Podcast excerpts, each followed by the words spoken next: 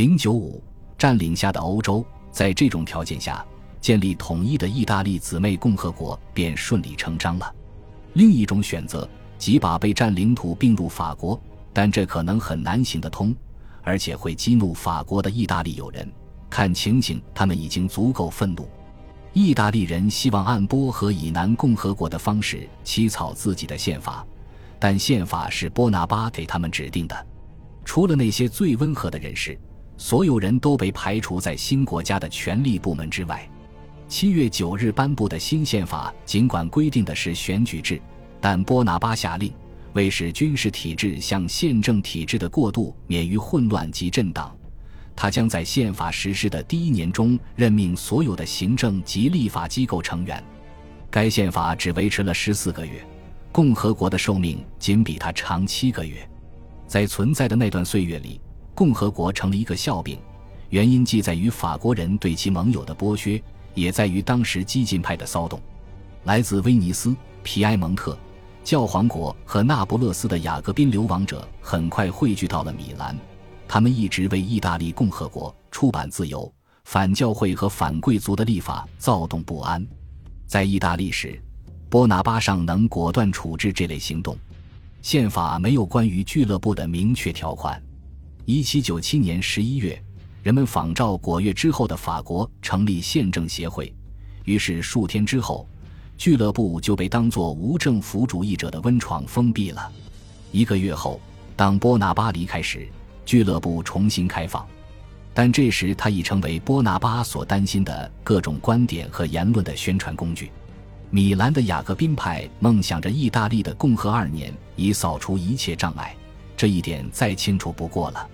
一个热心的妇女甚至声称：“谁要能提着教皇的头，自己就嫁给谁。”法国强加给这个最年轻的姊妹共和国的条款，步步都在为自己盘算。一七九八年二月，双方签署同盟条约。条约规定，二点五万法军将驻扎在这个共和国，并由共和国承担费用。条约还规定，共和国自身应征召并维持一支二点二万人的部队。而这除非采用必定会招致民怨的征兵制，否则根本不可能实现。法国货物享受优惠关税，而英国货物则被完全禁止。如果考虑到这个共和国是法国的创造品，并且它的生存完全仰赖于法国，这样的条款也许不是那么不堪忍受。但在很多人的意识中，这样的条款让人难以接受。米兰和其他城市的俱乐部谴责这一条约。而立法机构则拒绝批准，最终他们还是让步了。不过，让步并非发生在巴黎的命令发出之前。当时，阿尔卑斯山南共和国的大使曾在巴黎暗示山南的国乐。于是，在1798年4月，这个共和国的议会和行政机构被清洗，大部分波拿巴任命的保守派被排除，得势的是那些更同情俱乐部中的激进派人士。统一意大利的呼声再度高涨，由于各个孤立的姊妹共和国散布在整个半岛，统一的问题便更加紧迫了。古老的城市共和国热那亚难以抵挡法国的势力。一七九七年六月，在热那亚爱国党人和他们的法国伙伴的起义被镇压之后，这个国家被改为利古里亚共和国。新共和国的宪法就地起草。并在十二月的全民公决中通过，这与阿尔卑斯山南共和国的经历恰成对比。同月月底，罗马的一场骚乱造成一个法国将军意外死亡，惊恐万状的法国大使波拿巴的哥哥约瑟夫逃往佛罗伦萨。国月政变以后，法国的督政府再次涌起反教权主义情绪，下令入侵托伦蒂诺条约留给教皇国的那点残山剩水。因为教皇没有军队，一七九八年二月十日，法军未经抵抗即占领罗马。五天之后，一小批雅各宾派宣布成立罗马共和国，但这些人并非罗马本地人，而是来自北方各姊妹共和国的冒险家。法军指挥官当即承认这个共和国教皇被流放，但是直到一场群众起义。即所谓罗马晚岛起义于二月二十五日被镇压之后，这个新国家才算稳定下来。在这里，当然不可能由当地意大利人起草自己的宪法。巴黎派来了一个法学家委员会，他们设计了一个充斥着罗马术语的结构，如执政官、元老院和保民官，但其体制是现代的巴黎式的，像山南的宪法一样。宪法实施的第一年也是任命而非选举官员，没有法国司令官的许可，任何事情都不能通过。此外，这位司令官还有权制定任何他认为合适的法律。这一规定最为露骨的表明，意大利各新生共和国的存在，首先是为了伟大的法兰西民族的方便。这一点突出体现在姊妹共和国星群中的迟来者的待遇方面。热那亚人是传统的国际银行家，利古里亚共和国被视为这一角色的继承人。于是，法国对他的第一个要求是贷款八十万法郎。当议会拒绝这个要求后，法国大使策划了一次政变，清除了主要的反对者。当米兰的骚动仍在持续，而且受到四月清洗之后掌权的激进派的鼓励时，巴黎再次向其代理人施加压力，要求他们维护自己的权威。一七九八年六月，一位新大使被告知。阿尔卑斯山南共和国的目的是完全服务于法兰西共和国的利益，帮助他成为整个半岛的所有政治纷争的仲裁者。阿尔卑斯山南共和国必须强大到对我们有用，但绝不可强大到对我们有害。因此，一些更为保守的、敌视意大利统一观念的人士应该上台。于是，有人提出了一部以罗马共和国宪法为范本的新宪法。他将选举权严格局限在纳税最高者的范围之内。布吕恩将军被责令以武力确保宪法的实行，但这违背了他的意愿。于是他事先透露了宪法的内容。米兰和巴黎顿时开了锅。在巴黎，重新抬头的雅各宾派担心这部宪法是在为法国的宪政改革做实验。尽管如此，宪法还是于八月三十日通过。布吕恩被责令确保这一变更在初选大会中获得批准，但是，他获得认可的行动是从政府中大量驱逐温和派，这是在蓄意违抗巴黎的命令，实际上也是阿尔卑斯山南共和国在一年之内的第三次政变。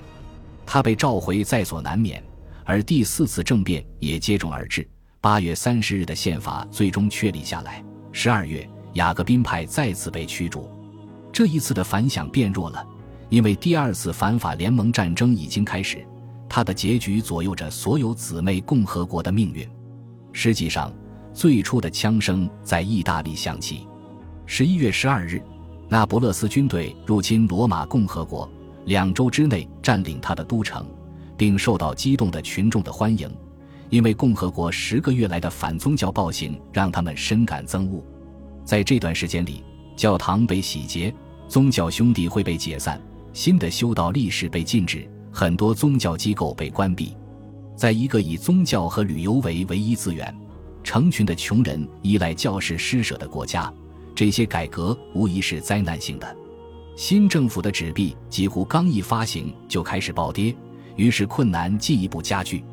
几周之后，重整旗鼓的法军发动反攻，将入侵者赶回那不勒斯。更糟糕的情况发生了。再次露面的罗马雅各宾派比以前更为好战，他们禁止任何公开的宗教活动，限制宗教圣职的受任，并进行强制借款。法国人的敲诈也加强了，其总价值可能达七千万。这种统治模式已经没有时间推广到最后也是最短命的姊妹共和国——吉尚皮奥内于一七九九年一月二十六日在那不勒斯宣布成立的那不勒斯共和国。这时，法国的督政官们已不再需要这样的卫星国了。由于奥地利人和俄国人准备进军瑞士和意大利，法军的战线已经拉得很长，风险很大，因此贫穷而遥远的那不勒斯王国的战略价值很有限。尚皮奥内了解这一点，在费迪南德四世的军队逃跑之后，他很满足于签订停战协定。该协定规定他占领北方各省。但不包括那不勒斯城，这个意大利首屈一指的最大城市。他的全部要求是应防止纳尔逊及其英国的分舰队登陆。但是惊慌失措的国王和王后放弃了那不勒斯，与纳尔逊一起渡海前往西西里。这时，那不勒斯激动暴躁的穷人及臭名昭著的拉扎罗尼拿起武器开始对抗法国人，整个城市陷入混乱。最后，贵族被私刑处死，王宫也被洗劫一空。自从俱乐部于1795年瓦解，这个城市的雅各宾派经历了三年谨慎而默默无闻的蛰伏期。如今，他们再度兴起，并呼吁上皮奥内介入那不勒斯的局势。上皮奥内无法抗拒这一赶超波拿巴的良机，但是，当那不勒斯共和国的蓝、红、黄三色旗终于在该城上空飘扬时，一千名法军和三千名拉扎罗尼人为此送命或受伤。雅各宾派临时政府着手起草宪法，但一个致力于公共教育的俱乐部拟定了一系列乌托邦改革方案。然而，当上皮奥内以十足的波拿巴风格驱逐一名批评他的文职特派员之后，他失去了信任并被召回。他的离职是督政府时期文官对武官的最后一次胜利。但这次胜利未能坚持到底，因为军事法庭在六月宣布尚皮奥内无罪。然而，他在南意大利创立的共和国此时已经消失。俄国人到达了伦巴第，为了防止被分割包围，那不勒斯的新任法军司令麦克唐纳放弃该城向北极行军。他的合作者唯一可以依靠的兵力是驻守在各要塞中的一百名法军。这支力量足够控制拉扎罗尼，但他肯定不能与正在向那不勒斯进发的南方保王党部队匹敌。这支基督教神圣信仰军的领导人是好战的教会王公卢佛书记主教。恭喜你又听完三集，欢迎点赞、留言、关注主播，主页有更多精彩内容。